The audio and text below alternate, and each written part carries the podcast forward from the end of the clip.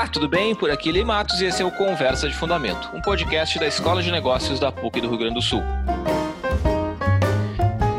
Hoje gravamos o episódio número 40, seguimos por aqui em quarentena, mas firmes e fortes no trabalho, mesmo que à distância. E comigo, a bancada de sempre, Os Osmar Tomás de Souza, tudo bem? Tudo bom, Eli? Tudo bem, pessoal? Lelis Espartel, como vai? Tudo bem, olá para todos. Stefania Rodovaz de Almeida, como vai? Oi, tudo bem, pessoal? Tudo bom, Eli? Tudo certo, gente. Vamos lá. Hoje o Conversa de Fundamento vai ter dois blocos, como de costume. No primeiro bloco, nós vamos discutir distanciamento controlado, que é o modelo é, de liberação gradual da economia por regiões. A gente vai falar um pouquinho sobre isso e sobre como os negócios estão lidando com essa situação e como a gente, consumidor é, e cidadão, tem encarado potenciais abre e fecha de negócios e de atividades na nossa economia. E no segundo bloco a gente vai falar sobre um assunto um pouco mais intrigante, que é como que a gente vai dar risada ou sorrir usando máscara. Como é que as pessoas veem que a gente está ou não sorrindo. O pessoal diz que é fácil, que dá para perceber. Eu já não tenho tanta, certeza. A gente vai conversar um pouco sobre isso, vem comigo.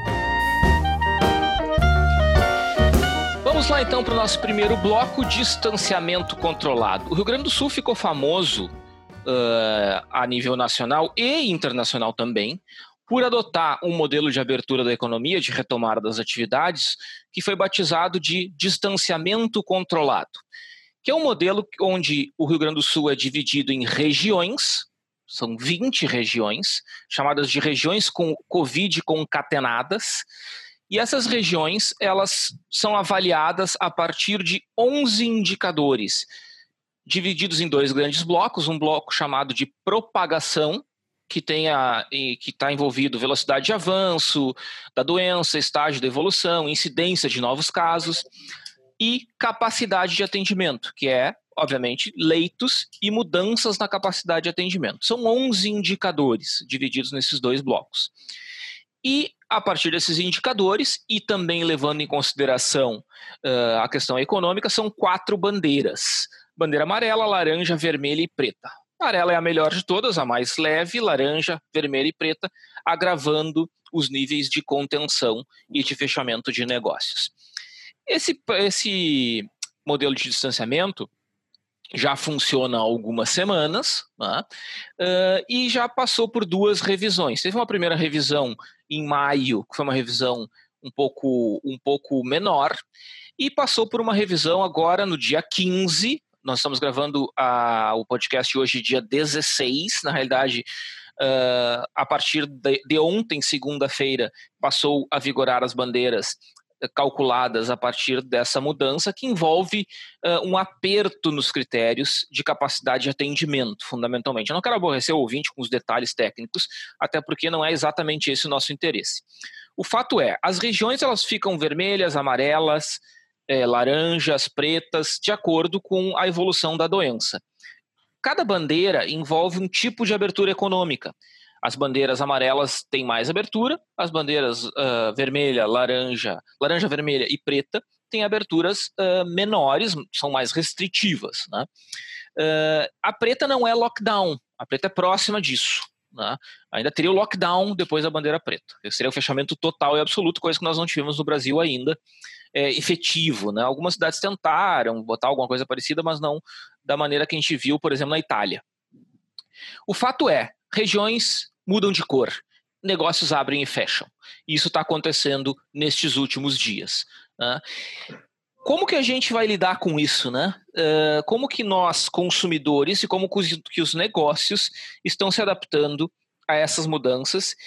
E mais do que isso, como que nós estamos associando ou tentando associar, ou compreendendo a associação desse abre e fecha com as questões de valores humanos envolvidos, né? porque a gente sempre falou desde o início da pandemia sobre esse, essa dicotomia saúde-economia. Né? A gente chegou a, um consenso social, nem todo mundo, mas enfim, é, dá pra, não dá para chamar de consenso então, né? mas a gente caminhou para o entendimento de que economia e saúde não eram exatamente competitivas, mas sim andavam juntas.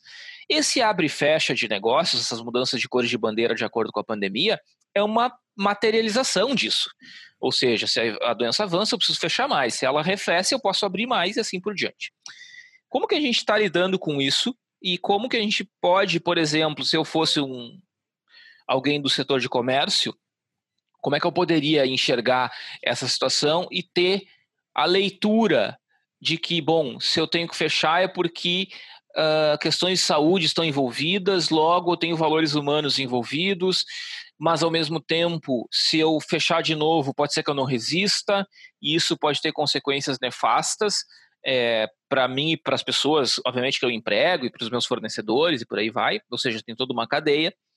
Então eu queria discutir com vocês um pouco isso. Eu sei que é um tema meio cascudo, mas eu acho que é importante a gente falar sobre isso, porque isso vai acontecer daqui para frente. Queria começar contigo, Osmar, o que, que tu acha? Uau! que monólogo, hein?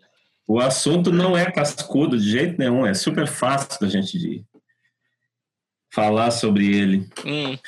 Bom, é, vou falar de uma forma mais, mais genérica, que essa é a sensação que a gente tem acompanhado, eu acho que vocês também devem ter acompanhado isso.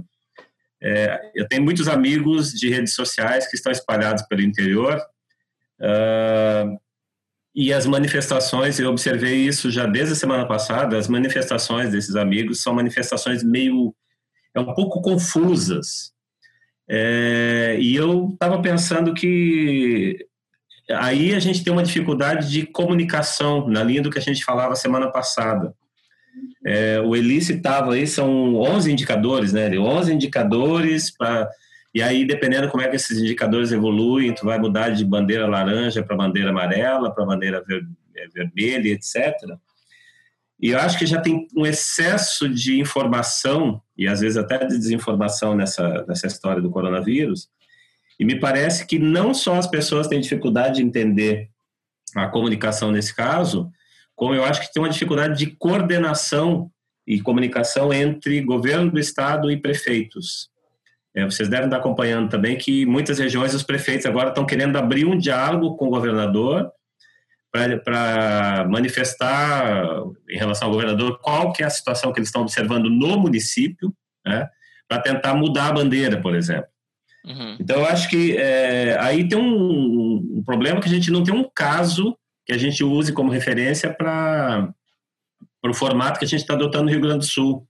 Talvez a dificuldade seja, seja essa, porque os casos que a gente sabe que foram bem sucedidos, países que foram bem sucedidos no, no tratamento da, da pandemia, é, eles foram super objetivos. Assim, alguns começaram um isolamento social bem rigoroso antes da, da pandemia efetivamente chegar, né? e outros começaram é, logo depois, mas também foi assim confinamento bem bem rigoroso. E para a gente, é, essa coisa que o Eli falou de abre e fecha, abre e fecha, eu acho que do ponto de vista de comunicação fica muito difícil.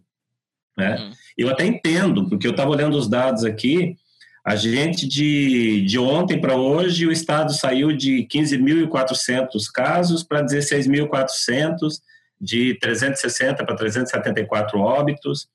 Então, eu entendo do ponto de vista do governo do Estado é, a estratégia de bandeira, de mudar e etc. Mas como é que a gente faz para que prefeitos e a população compreendam esse emaranhado de informações? Eu acho que esse é o maior desafio, no final das contas, né? Uhum. Mas, é, na realidade a gente tem um... Genérico, né? Desculpa, Osmar, não te ouvi. Não, não, é o que eu disse, assim, é um olhar mais genérico, que eu tenho observado nos debates, assim, que eu acho que a Sim. dificuldade é como é que tu convence as pessoas é, a partir de, de uma decisão que é tomada com base em 11 indicadores. É, e é mais do que isso, né? Tem um, um nível de complexidade aí nessa jogada é, que tu não falou e que também não é assim tão explícito no modelo. Uma das mudanças que envolvem agora, a mudança que entrou em vigor ontem no, no modelo de distanciamento, é que passa a vigorar como indicador também a projeção. Hum né? Uhum. É, da, da, da, da, de indicadores, né? ou seja, tu está olhando mais para o futuro, porque esse é, esse é um dos problemas, né? a velocidade de reação.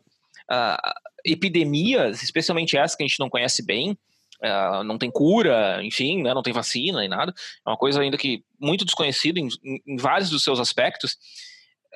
o crescimento é muito rápido. Essa ideia de crescimento exponencial, as pessoas às vezes não têm noção do tamanho do impacto disso. Né? A gente pode sair de meia dúzia de casos para centenas de casos, assim, no instalar de dedos, é muito rápido. Né? Os surtos são isso, a gente já viu alguns aqui no estado, em frigoríficos especialmente, né? É, então, a gente olhar para frente agora está sendo uma coisa importante. Né? Por exemplo, hoje a, a diretora do Hospital de Clínicas, a doutora Nadine, estava falando que se o, o ritmo de crescimento do, do, das internações em UTI de pacientes Covid-19 continuar assim, o hospital entra em colapso até o final de junho. É, Pô, a gente está no dia 16, a gente está uhum. falando de uhum. duas semanas. Né? É. Ou seja, essa dinâmica ela é, ela é, muito, muito doida, né? muito rápida. E a gente ter do lado da economia um entendimento dessa dinâmica me parece um negócio super sensível, assim, né, Osmar? O economista não sei se sempre tem essa sensibilidade, né? Não, não, de pensar para pensar para frente, né? Pensar para o futuro é. e com informação desse tipo. Porque eu quero, a sensação é que as pessoas estão é, cansadas, né? A gente está cansado, diga-se de passagem. Uhum. As pessoas estão cansadas e, do ponto de vista de, de economia, o que se observa é que o impacto econômico já apareceu. Sim. Tipo, é, os dados na indústria já apareceram, os dados do comércio uhum. já apareceram, os dados do emprego já apareceram e podem ficar piores, né, diga-se passagem. Uhum. E aí as pessoas não ficam pensando, a sensação que, que se tem é o seguinte, pô, mas nós estamos há dois meses e meio é, nessa Três. função de isolamento e não sei mais o que, e a Três gente continua... meses, está fazendo hoje, inclusive. Três meses hoje. hoje. Três meses. É. Não é verdade. É verdade. Três, Três meses. meses. Três meses. São seis finais de semana. Pois não, é. São, não, não são nove finais... finais de semana. Não, não mais doze finais, não, 12 finais de semana. Para mim finais. parece uns 80 já, mas vamos. vamos lá. 12. Eu não sei onde é que eu tirei seis, cara. Doze finais de semana. Tu já tá, tá curtindo. Tu já tá atrapalhado com a história. É, exato, exato, exato. Mas, mas assim, enfim, deixa... deixa... Vai, Osmar, Deixa vai. eu terminar a história claro, do. Eu estava claro. falando da dificuldade de coordenação entre governo do Estado, prefeitos e compreensão pela população. É, eu tenho a sensação que isso passa também, porque nós temos a dificuldade de coordenação central, né? Mesmo em estados que não, não estão adotando um modelo parecido, aliás, ninguém está adotando um modelo parecido com o do Rio Grande do Sul, é, já existe a dificuldade porque tu não tem coordenação governo federal, governo estadual, municípios. E no nosso caso, a gente não tem coordenação com o governo federal, né? Uhum. E a forma que o governo do estado está adotando é uma fórmula diferente. Sim. Daí a dificuldade maior ainda da, da, da população claro, entender. Né? Claro, claro. Não, e teve polêmicas, né, é, com muitos prefeitos, né, porque o, Estado define esse modelo, né, e esse modelo vale para os né, o governador do estado define esse modelo, o governo do estado, e isso vale para os municípios. Né? É, só que os municípios, muitos deles, se revoltaram com isso, né? continuam se revoltando, especialmente depois dessa mudança que aconteceu esse final de semana, porque apertou, né? Porque os números uhum. pioraram. Quer dizer, então tu, não é uma coisa assim, olha, o governador resolveu aí dar um passo aí apertado nada. Não, os números levaram a isso, né? Os números pioraram muito. Uhum. A gente está se aproximando de uma, de, uma, de uma zona mais perigosa da epidemia. Só que para pro, pro negócio, para o varejo, especialmente para o comércio, isso é realmente uma pedra no sapato. Não é mais do é que uma pedra no sapato, é, é, um, é um tronco na frente do caminho, né? Uhum. É, e é difícil para eles entenderem. Como é que vocês estão fazendo essa leitura, Estefânia e Lelis? É, eu acho que, assim, eu, eu vi hoje, né, os prefeitos uh, se rebelaram, queriam fazer, uh, enfim, quase que arruaça, né, sobretudo ali os prefeitos da Serra, tem uma região muito turística, uh, contra o governador, né, e, e aí eu vi também uma declaração do governador dizendo, olha, esse processo, claro, a gente sabe que nós vamos até o fim do ano ou mais tempo num processo de acompanhamento, né, de fecha e abre, etc., Uh, mas o, o, que a gente tem visto é que uh, nós vamos precisar ter uma estratégia mais, uh, com, mais convergente, né? O que, que acontece? os prefeitos, obviamente, estão preocupados com o seu município, né? O governador está enxergando o guarda-chuva aí, né, do, do estado. Obviamente, muitos prefeitos justificando que, olha, por exemplo, ali a região de Caxias, né? Ela tem UTIs que atendem toda a região em volta. Né? Então, uh, a região em volta também precisa fechar. Né? Mas tem cidades ali que não tem nenhum caso, né? mas precisa se evitar que tenha. Então, como é que, como é que a gente lida com isso? É né? uma situação muito delicada. Mas eu acho que isso passa também uh, e muito pela colaboração da população, né? E aí a gente até estava trocando uma ideia ontem, não sei em que reunião que nós estávamos aí, eu, o Lelis trocamos uma ideia sobre isso ontem hoje, mas uh, o que a gente viu, e assim, eu observo da região da Serra, porque eu sou de Caxias e, uh, e vejo as, as, fotos e os uh, comentários que o pessoal posta no Facebook, que a família manda, assim, tinham dias que parecia que era Natal, véspera de Natal na rua, né? Então as movimento. pessoas, muito movimento, acabaram usando com, com muita, mais do que liberdade, né, com muita liberalidade, essa prerrogativa de ter o comércio aberto. Né? E aí, claro, isso gerou aglomerações e tal, e fez com que a gente tenha que dar um passo atrás. Né? Então, eu acho que essa conscientização uh, da população de que, bom, uh, talvez eu não possa ir passear no shopping, né? Eu vou comprar alguma coisa que eu preciso mais urgente, ou porque senão a gente, até que a gente consiga passar desse primeiro pico, que nós não sabemos se vai ter outro, mas está longe da gente passar do primeiro, uh, nós vamos acabar indo e voltando, né? E essa ida e volta Claro, quando abre o comércio é um, é um, um respiro para o comerciante, para o varejista e para os serviços, uh, mas acaba que a gente fica nesse vai e vem que talvez a médio prazo seja pior para a economia, né? Porque ele não consegue ter uma previsão de receita, isso acaba gerando uh, mais demissões, né? E outros tipos uh, de problema. Né? Então, eu acho que isso passa também por uma conscientização da população de como, como é que eu vou lidar com a liberdade que o Estado está me dando, né, de ter acesso a alguns serviços, né? Eu acho que eh, as pessoas também têm que botar um pouquinho a mão na consciência e às vezes a gente não está vendo muito isso. Né? Uhum, uhum, uhum. É, é que eu, eu entendo o, o, lado do, do comércio, porque eu, eu, tem, um, tem um agravante na situação toda, que no modelo de distanciamento controlado, é, tu tem regionalização, né? Não, a gente não lida com municípios individualmente. Perfeito. O modelo ele, ele envolve um conjunto de municípios, uma região toda, né? Então, o que aconteceu agora, especialmente, né? Teve alguns prefeitos em especial que se sentiram prejudicados e potencialmente, quando a gente olha a figura estática, tira uma foto do atual momento, esquece todo o resto, olha para essa foto, sim, o cara se sentiu prejudicado. Poxa, eu tenho um caso. Né? E agora? Tudo bem, mas é que teus vizinhos não têm só um caso. O, teu, uhum. o cara que faz fronteira contigo ali, ó, aqui a poucos quilômetros, tem um problema muito mais sério. E se, e todo se mundo vai dúzia... convergir para o mesmo, né? Pro é claro. sistema de saúde. Exato. Na realidade, uma das, um dos critérios de regionalização foi justamente a maneira como tá distribu estão distribuídos os recursos de atendimento de saúde. Perfeito. Então, não é só o município tem que olhar para a região. Não adianta eu dizer pra, olhar para o meu município e dizer, poxa, mas aqui está tudo bem. Ah, mas é que eu tenho dois, três vizinhos que não tá tudo bem. Mesmo que eu continue ficando bem, faz parte do jogo eu estar tá no grupo que se preocupa e que, e, e que toma determinadas atitudes e determinados comportamentos é, de restrição em bloco. Né, para controlar a epidemia. Controlar a epidemia é a mesma coisa que eu pensar em Porto Alegre, controlar a epidemia por bairro. Claro, guardadas as devidas proporções, né? Sei lá, o, mantém o Iguatemi aberto, mas o Barra Shopping Sul eu fecho.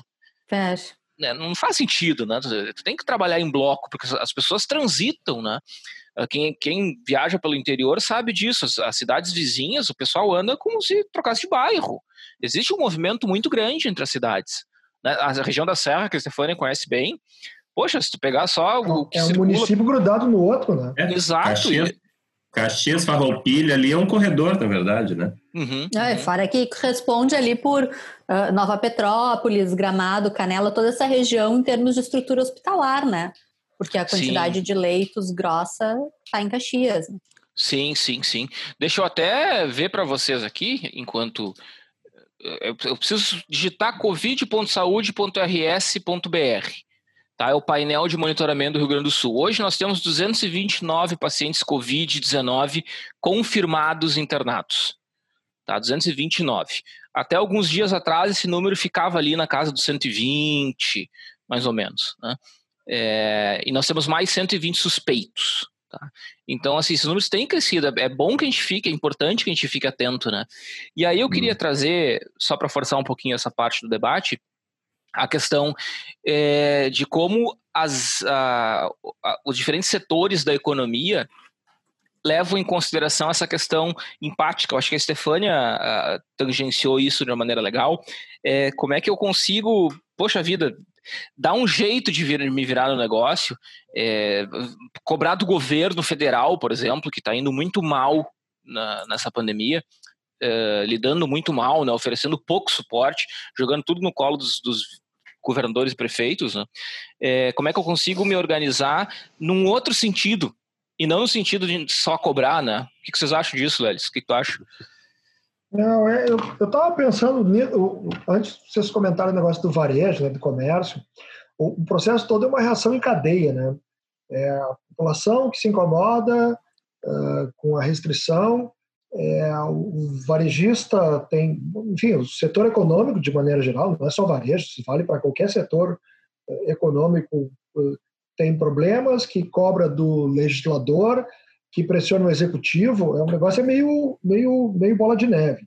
Uhum. É, esse, essa questão do comércio é extremamente complicada, porque o abrir e fechar não é simplesmente levantar a grade e baixar a grade, né? Sim, sim. Existe sim. uma questão operacional que, que, que, que, passa por pessoal, dispensar pessoal, uh, chamar pessoal de volta, contratar, despedir. É, é um negócio meio. O, comércio, a, a, operação, a economia, ela não, ela, ela não é muito fácil funcionar nesse efeito sanfona, né? Então, principalmente quando eu trabalho com estoques super reduzidos, quando eu trabalho com alimentação, é, é muito complicado. Eu, bom, agora eu estou em bandeira, saí de bandeira vermelha e voltei para bandeira laranja. Amanhã eu abro o meu negócio. Sim. Na segunda-feira que vem, o negócio fecha de novo. Fecha de novo. É, a operação esculhamba completamente, né? Uhum. Então, por isso, eu, eu entendo, obviamente que eu entendo o, o, o, problema, mas a gente tem que pensar que o, o distanciamento controlado não vai funcionar se as pessoas forem descontroladas. Então, é, o negócio tem, tem que funcionar muito azeitado, né? Sim. Não pode ah, abrir o shopping. Pô, abrir o shopping, tinha uma galera passeando no shopping. Não, não dá, shopping é um lugar de passear, caramba.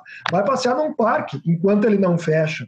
Uhum. Então, fim de semana tava, eu vi o movimento, inclusive eu li uma, uma reportagem hoje do, do, eu não me lembro se era de Gramado ou Canela, o secretário de turismo lá, louvando o final de semana, porque foi muito acima da expectativa. Claro, a cidade estava entupida. Teve ah. engarrafamento na volta de gente descendo da serra no final do. do, do Sim, do, o dia, o dia dos namorados em Gramado foi uma loucura, né? Foi. É, então, é, é, eu acho que é difícil a gente. E hoje foi interessante, porque eu vi um pouco desse berro todo dos, dos prefeitos, e eu vi uma entrevista do, do prefeito de São Borja, e ele falou o problema, e aí os caras se pegam no detalhe, né? Eu, lembrei, quando eu vi ele, eu, eu lembrei um pouco de aluno uh, comentando prova, né? Enquanto está laranja, é como se tu tivesse laranja e amarela, tirou 10 na prova. Tudo é maravilhoso, né? No momento que vai para o vermelho, que tu tira seis ou cinco numa prova, a qualquer vírgula tu quer ganhar um pontinho. Então ele ficou dizendo, não, mas no meu caso tem do, dois leitos. Eu não, foi se, não sei se foi ele ou outro, porque eu vi alguns prefeitos falando. Ah, tem dois leitos que não foram contabilizados porque foi um problema é, de comunicação. Também. É mais ou menos aquela coisa, ah, eu não consegui entregar para trabalho no prazo, meu computador deu problema, minha tia torceu o pé, o meu cachorro estava latindo. É uma coisa, às vezes é, o, é, é a explicação da explicação. Mas eu achei uma coisa legal que ele, que ele comentou, que no fim ele disse, olha, o que a gente pode fazer do ponto de vista de, de prefeitura era São Borja. Ele disse, ah, um município relativamente pequeno, a, a, a população é, é super responsiva aos nossos apelos, é, é, a gente tem que conscientizar que cada cidadão, cada cidadão é responsável pela prevenção. Então, não dá, não é uma função de governo, não é uma função do, ah, comércio abre, ah, governador libera, prefeito libera. Não, é cidadão comporte-se, seja controlado. É, é um processo de, de distanciamento controlado. Então, é, todo mundo tem que participar do processo. Não é um problema de, de governo. Mas aí, me permita, Lélis, é a história que a gente estava falando da comunicação. Porque, assim, eu fico me, me, perguntando, quando eu vejo os prefeitos e a população e o governador brigando, é, Gente, será que as pessoas acham que o governador é, acha bom fechar a economia, levar as pessoas ao confinamento? Pois é, cara. Ah, tem gente não. que acha. Tem gente. Claro que não, né? Assim, é, seria uma insanidade tu achar que o governador tem interesse em fechar a economia. Isso, do ponto de vista da, das finanças do governo do estado, isso é uma tragédia. Do é, ponto de vista de é. arrecadação, é, é uma tragédia. A arrecadação é. pública caiu, despencou. Eu acho, mas, eu, eu acho Osmar, me desculpa. Nesse caso, não adianta a comunicação. Isso é, é, é, é problema cognitivo. Não, mas para prefeito. O cara vai comunicar, é, vai comunicar. Não, o prefeito, ok, mas é a população que diz o prefeito é sem vergonha, porque o prefeito quer aparecer, que o governador quer aparecer, quer ganhar mídia. Como assim? Eu vou quebrar o Estado para ganhar mídia? Vou quebrar o meu é. município é. para ganhar mídia? E outra coisa, né? Vamos pegar o exemplo de quem, sei lá, a Suécia, que quase que virou um exemplo de quem não fez confinamento. É... Gente, o tombo da economia sueca foi um negócio absurdo. Ah, e eles tiveram que voltar atrás também. Claro, e assim, então é, é, é o que eu estou falando de novo, é como é que a gente comunica as pessoas, os prefeitos, tá? Vamos dizer, os prefeitos. O problema é, não é o, o, confinamento, não é isolamento social, o problema é o vírus, porque com ou sem, tu vai ter impacto econômico. O que a gente quer fazer é um isolamento mais radical, eu tô, aí eu estou falando por mim, tá? É um isolamento mais radical para que dure menos tempo possível, que é o que fez sei lá, Nova Zelândia, é, Dinamarca, quem mais? É, Austrália. Esses caras fizeram meio que um mutirão de isolamento, de treinamento, de informação e não sei mais o quê. E dois meses, dois meses e meio depois, eles estão conseguindo liberar e que, querendo criar, inclusive, um, um consórcio, não sei como é que eles chamaram, né? Botaram uma meia dúzia de países aí para criar um consórcio para estimular ou para viabilizar turismo entre eles, que gerou inclusive um, um burburinho na União Europeia, porque ah, muitos não sabia disso. Na União Europeia. Ah, isso faz, já tem umas duas, três semanas. Uhum. Austrália, Nova Zelândia, é, Dinamarca, a República Tcheca, não lembro mais, Grécia. Uhum, uhum. O que os caras fizeram no final das contas, se for olhar é, o momento onde eles começaram o isolamento, pode ser diferente. Né? Mas, assim, o que eles fizeram em comum foi quando foram fazer isolamento, eles fizeram para valer. Sim. Então, assim, fizeram para valer, e no caso da Nova Zelândia é um negócio inacreditável, porque os caras, é, eles eliminaram o vírus do país, não tem mais caso, né? Uhum, uhum. Mas, assim... É, esse é negócio, é, quando a gente olha para o lado da, da, do pessoal da epidemia, o, o, Pedro Alau, que é o reitor da Federal de Pelotas e que coordena o, o estudo de base populacional que foi feito no Rio Grande do Sul uhum. e agora está sendo feito no Brasil, é, sobre taxa de prevalência, né?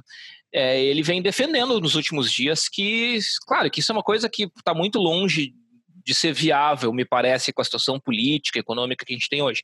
Mas ele defende, defende um lockdown generalizado por 15 dias. Assim, para realmente. Hã?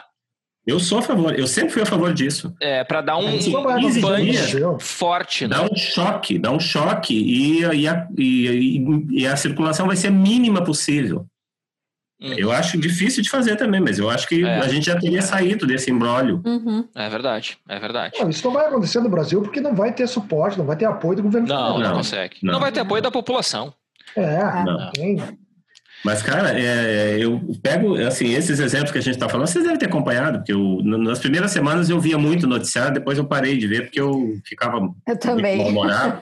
eu vejo um noticiário mas, assim, mas só. Esses, esses, países, eu vou até achar, enquanto a gente vai conversando, se der tempo, eu vou achar depois esse, esse consórcio. Mas, assim, mas o, o, o movimento que os países fizeram para confinamento foi, em alguns casos, foi bem radical bem Sim. radical, controlar a circulação, entendeu? Fazer aquele trabalho de monitorar o cara quando tinha, o cara estava com vírus, fazer é, uma coisa que a gente vai ter que uma coisa que a gente vai ter que possivelmente estudar no futuro é se a gente não começou em algumas regiões especialmente fechar coisas cedo demais. Né? É, e aí, isso não, foi, não seria o caso de aguardar um pouco a evolução e aí fazer um lockdown de verdade. Né? É, essa é uma coisa que a gente vai ter que estudar, assim, não é claro para mim, pelo é. menos. É que, é. é que o, é difícil saber o cedo demais, né? Porque tu sempre tem 15 dias na frente, pelo menos, né? Então, é, é tem isso, né? É uma coisa difícil de se prever. Realmente é, é bastante complicado, né? É. E como a gente fez tudo mais ou menos, né? Tipo hum. assim, a, a gente fez isolamento. Aqui até um pouquinho melhor, por isso que a gente estava bem até uns 10 dias atrás. Mas assim, isolamento social em São Paulo, no Rio, não sei, é tudo foi tudo mais ou menos, né? era 45%, 50% de isolamento. Então, não sei se isso serve como parâmetro para avaliar o sucesso ou insucesso de isolamento. Eu acho que não, não serve. Não dá para avaliar sucesso por aí, né? Mas enfim. Então tá, gente, vamos encerrar esse bloco? É. Bora lá, que o assunto. Que esse assunto me, me irrita. Te incomoda? É, incomoda é todo mundo. Ah, e, e, hoje, depois de muito tempo, eu tive que sair de casa. E sair de casa é sempre um. E como é que foi essa experiência de ver ah, pessoas? É. A logística eu, eu até, de sair de casa. Não, mas não é nem tanto esse problema, mas é a forma como as pessoas é, simplesmente ignoram. Isso que Porto Alegre, é, acho que diferente de algumas outras cidades, até tem. A gente vê um pouco mais de consciência por parte da população mas mesmo assim, tem gente amontoada sem máscara, tem é vida normal para muita gente, né? É. Eu não falo nada na rua porque eu não gosto de, de me, me, indispor com as pessoas, assim, mas eu faço cara feia para quem passa por mim e não tá de máscara. Poxa, vai Eles botar máscara, né? Tá de máscara? Será que eles vão enxergar que tu tá com cara feia? Ah, hoje eu pois é. dois, ah, é, Deixa eu encerrar esse bloco aqui. Agora. Pois então, deixa tema. eu encerrar esse bloco aqui e vamos pro outro que a gente vai falar disso. tá certo.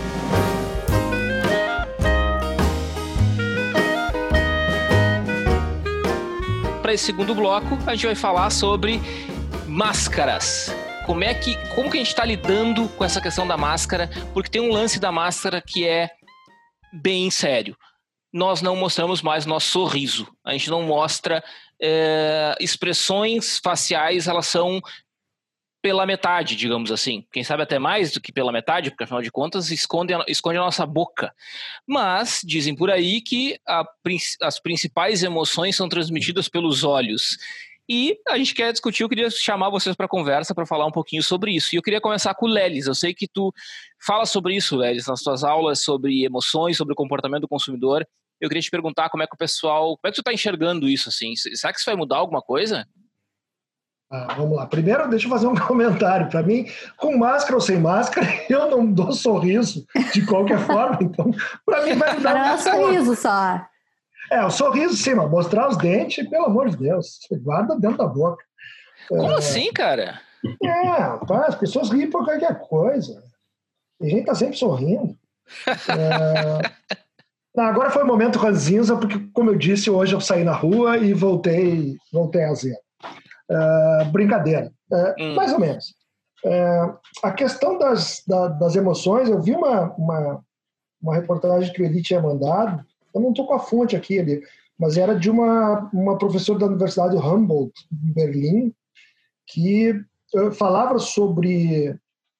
ela dizia, na verdade, o argumento dela é que é errado supor que as máscaras dificultarão a uhum. interação, porque as pessoas se esconderiam atrás da máscara, não, não se esconder, de forma proposital, mas que muitas das emoções elas podem ser identificadas, e aí é a pesquisa dela, pelos olhos, uhum. enfim, por, por, por tom de voz. Às vezes a gente sabe se a pessoa está.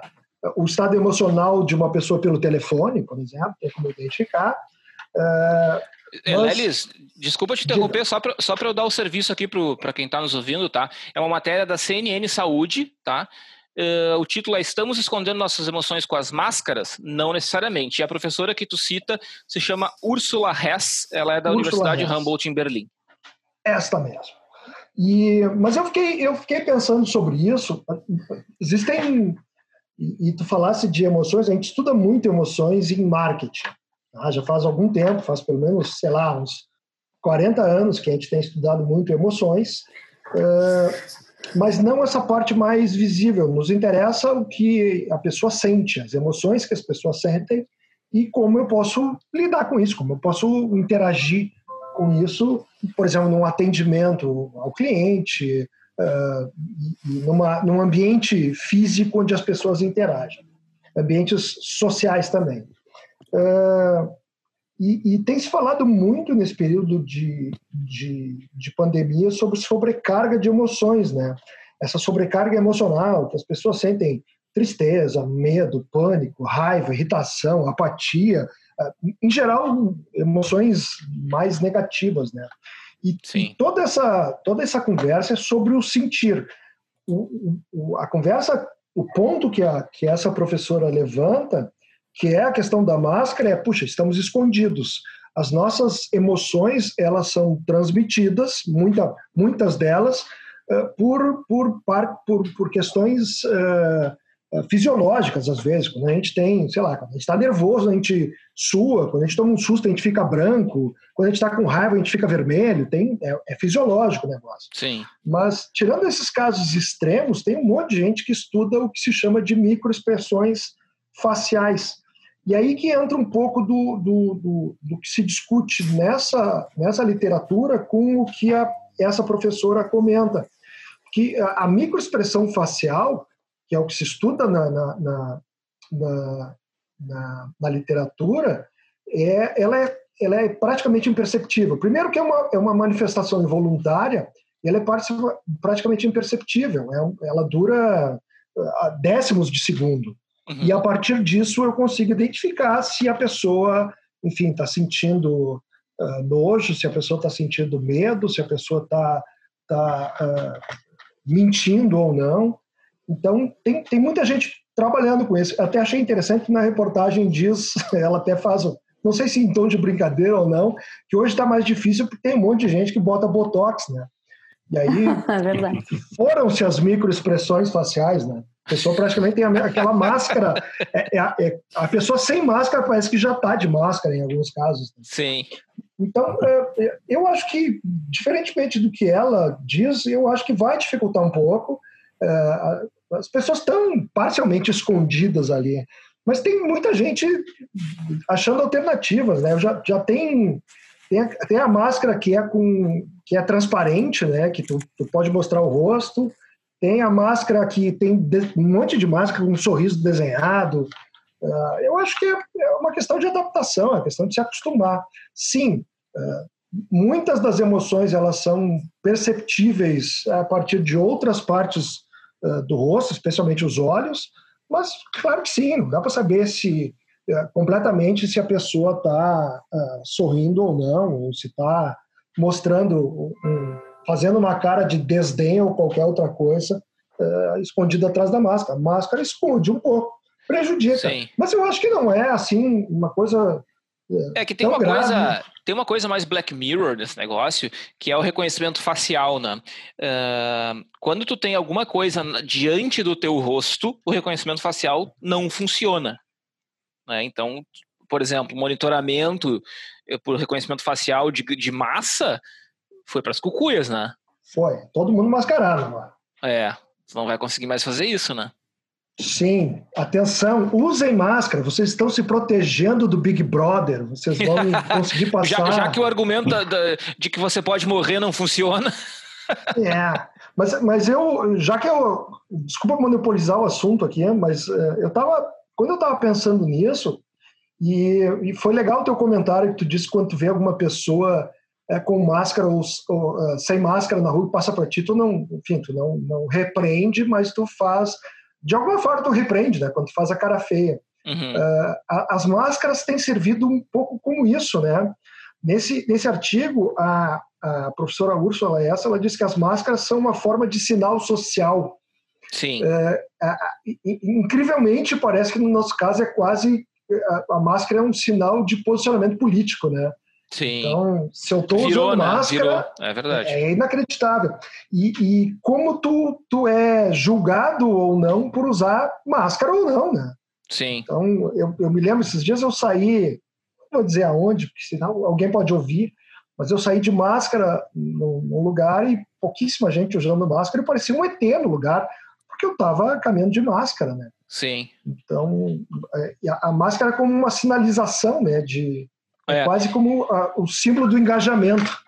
É, tu sabe que eu até acho que, que existe uma boa adesão às máscaras, assim, aqui em Porto Alegre, pelo menos. Eu saio muito pouco, né? Eu vou no supermercado é, e só, assim, e passear com meu cachorro de vez em quando para ela dar uma esticada nas pernas.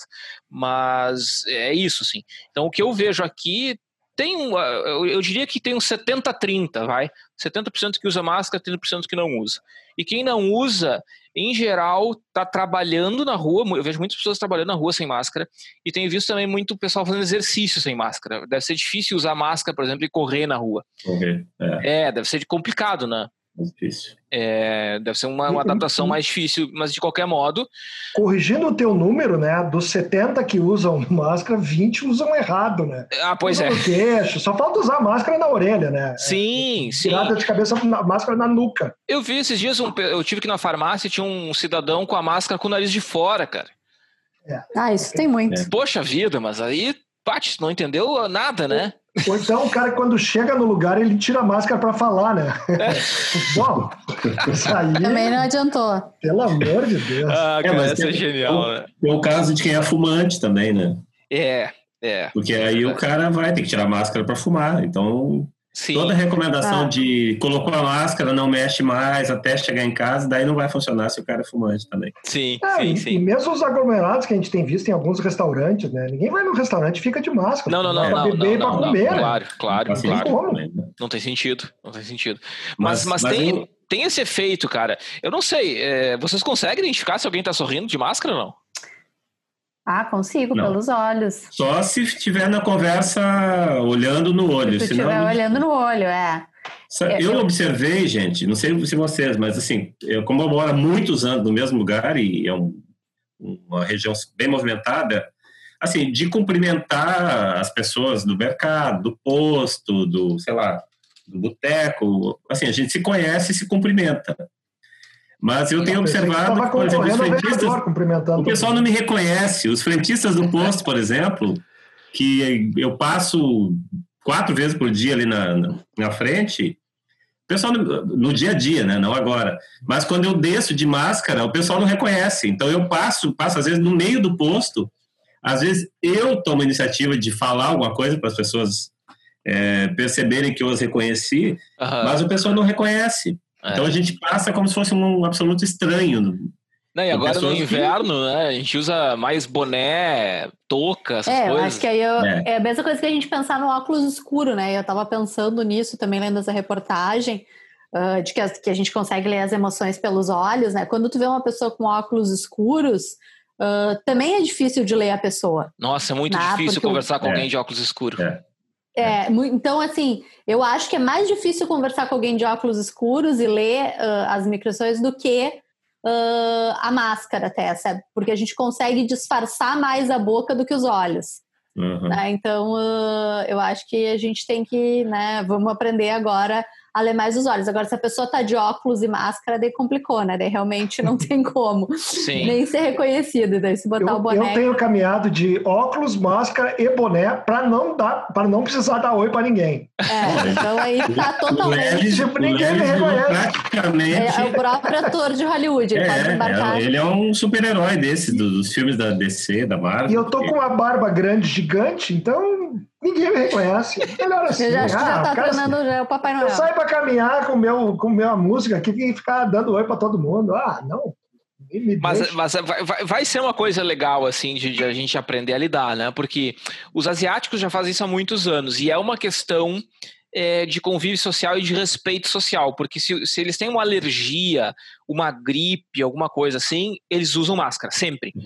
Uhum. É, é impressionante, assim. É, a é, máscara é, ela faz parte. são poluídas também, muitas. Isso, é, e, e, não, e, e, na Ásia, eu morei no Japão um tempo, tu não tem nada de estereótipo, assim. É super normal tu usar máscara.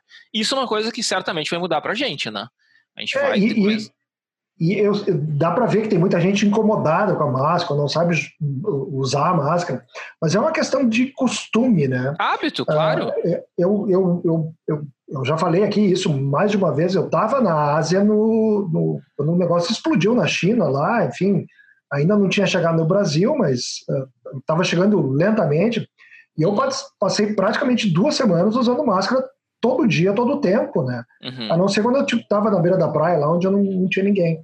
E, e, daqui a pouco tu acostuma. Teve um dia que eu, que eu saí do hotel e esqueci da máscara, voltei. Peguei o elevador, voltei e peguei minha máscara, porque ela, ela fa, faz parte do teu, do teu dia a dia aquilo ali. Sim, então, sim. ok, vai ser temporário, mas acostume-se, aprenda a usar e acostume-se. É, eu, tô, eu, certamente estou fazendo mais exercício, tá? Porque toda vez que eu saio, eu tenho que voltar para pegar máscara. Porque... Ah, isso é. é verdade, a gente esquece. Mas eu, eu, é, eu não sei vocês, mas essas máscaras caseiras, elas são incômodas. Eu não sei essas que o pessoal da, da, da área da saúde usa, se são mais confortáveis, mas eu, eu acho, acho que é, deve ser mais incômodo ainda, cara. Porque elas são mais apertadas, Sim. né? Eu, eu acho que o incômodo é aquela que aperta atrás da orelha ou aquela que não prende direito no nariz, porque aí ela te atrapalha a visão, né?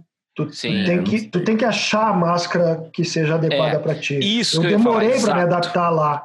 É. Eu me lembro que eu usei, eu comprei um pacote de máscaras no início da viagem lá e eu não me adaptei àquela máscara. Ela, inclusive, machucava a minha orelha de quase fazer ferida atrás da orelha. Uhum. Depois eu achei uma máscara que me protegia mais e, e e era mais confortável, porque. Aconteceu puxa, o mesmo comigo.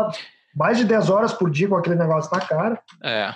é como eu sou barbudo também, não é, é, é uma dificuldade usar máscara. Então eu consegui uma que cobre a barba também. Então é um desenho um pouquinho diferente. E funciona. É isso, é hábito, não adianta. Muito bem, gente. É. Vamos ficando por aqui. Deixa eu dar uma deixa, dica. Deixa eu só fazer uma observação ali, que eu acho importante.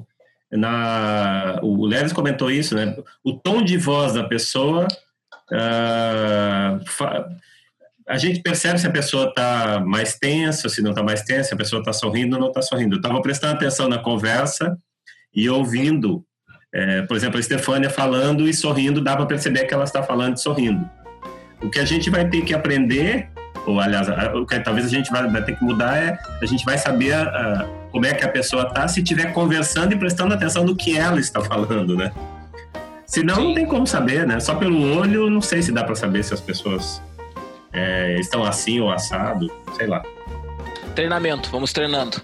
O... Treinamento. Eu ia dar uma, eu ia dar uma dica. Tem, eu falei um pouquinho sobre micro expressões faciais. Tem uma série, não sei se tem no Netflix, eu sei que tem no Now, que é, o nome eu não sei se algum de vocês já viu, é Lie to Me. Já ouvi Sim. falar, mas não assisti. É, é uma série onde o cara tem uma empresa de, de leitura de microexpressões, ele dá consultoria para FBI, etc. E ele é baseado, tirando a ficção de lado, ele é baseado num, num pesquisador, num psicólogo americano chamado Paul Ekman, que propôs uma teoria lá da universidade, da universalidade das emoções, emoções básicas, secundárias. E é muito legal dar uma olhada na série e dar uma olhada no site do Paul Ekman, que tem, inclusive ele tem cursos lá. O Paul Ekman já está aposentado, o cara deve estar tá com 90 anos agora, mas é, é, muito interessante, tem um monte de pesquisa científica sobre isso, uh, sobre emoções uh, universais, que é o que ele trabalha lá, mas especificamente ele trabalha com a. Ele tem um curso, até olhei hoje, tem um curso lá, é 99 dólares o curso que tu faz para leitura de, de microexpressões. E, e tem um livro dele, que eu já dei uma olhada uma vez, que é é, é, a tradução seria mais ou menos uh, contando mentiras, dicas para enganar no mercado, na política e no casamento.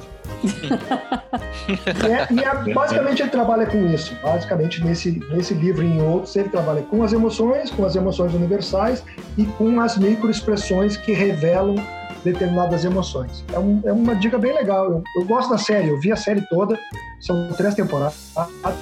Acho até que tem no Netflix, eh, mas certamente não tem. Lie to Me. Lie to Me. Muito bem, muito bem. Feito, gente, então? Feitoria. É isso aí. Muito bem, ficamos por aqui então com o segundo bloco.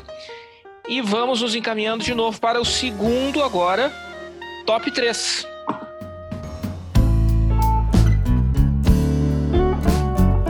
Agora eu quero ver. Eu, das bandas de rock, por enquanto é imbatível. Por enquanto foi o melhor de todos. o top 3 de hoje ficou oh. comigo. Eu não contei nem pros colegas de bancada, vou contar agora. Eu vou fazer top 3 de filmes. Os três filmes que são meus top 3. Eu vou te em dizer genérico? Que... Lá vem, Lelis. Lá vem, então, Lelis. Lá vem, é, genérico, genérico. E, e... Kung Fu Panda, o dragão vermelho, o dragão branco e não sei o que. E vou te dizer que eu me arrependi de fazer o top 3 de filme genérico, porque realmente não foi muito fácil. Eu devia ter feito um top 3 eh, de algum filme, de uma linha, né? De um, é, um gênero específico. Drama. Né? É, é. Mas enfim, eu vou selecionar três filmes aqui. E cinema tem uma coisa, né? Uh, os críticos de cinema eles vão conseguir fazer as avaliações técnicas, né? Tipo, olha, esse filme aqui é bom por causa disso, por causa da fotografia, por causa não sei o que, não sei o que lá.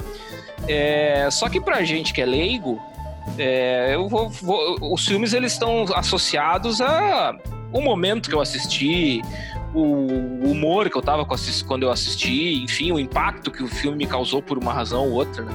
Então, o motivo da minha escolha ele é altamente subjetivo e tem a ver comigo, né? Fica esse, esse disclaimer aí, né?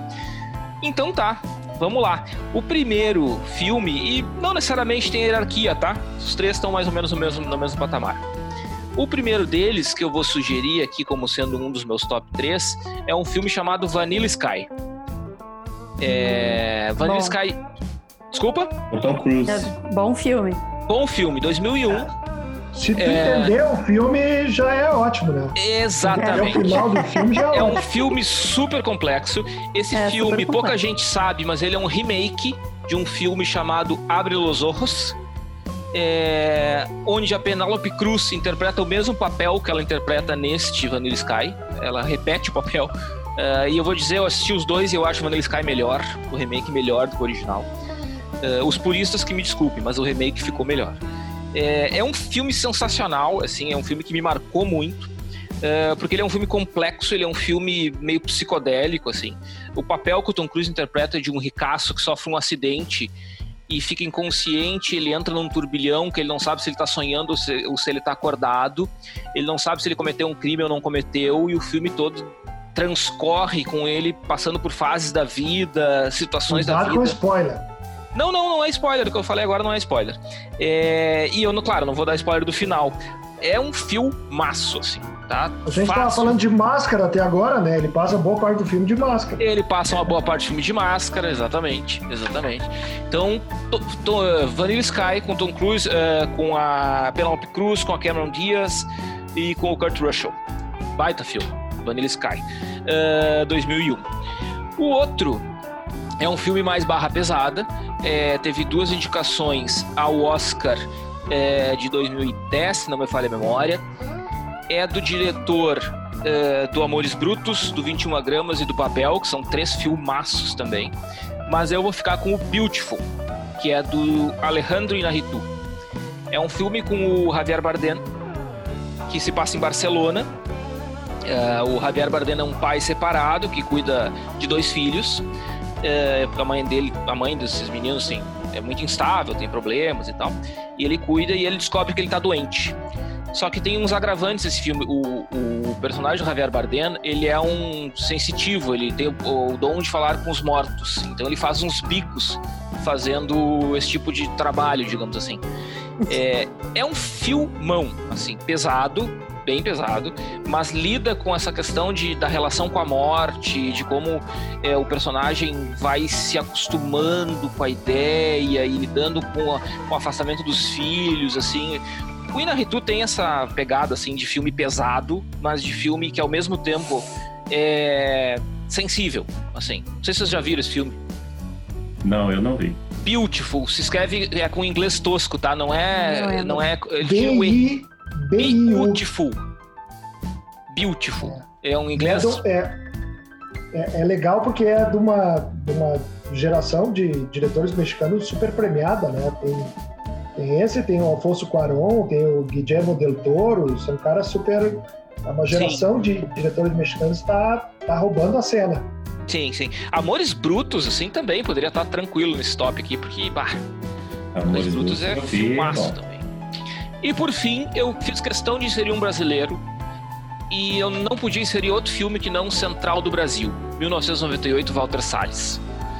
Com uma interpretação monstruosa da Fernanda Montenegro, uhum. é, fazendo o papel da Dora, que é uma é, escrevedora de cartas, como ela fala, é, e que acaba pegando a tutela de um menino que quer voltar para o Nordeste e ela faz essa aventura com ele. É um filme que, sinceramente, todo brasileiro deveria assistir, porque ele fala de desigualdade, ele fala de, da relação entre os brasileiros, ele fala da realidade do Nordeste, ele sai de São Paulo e vai para o Nordeste. É um filme de assistir de joelhos, assim.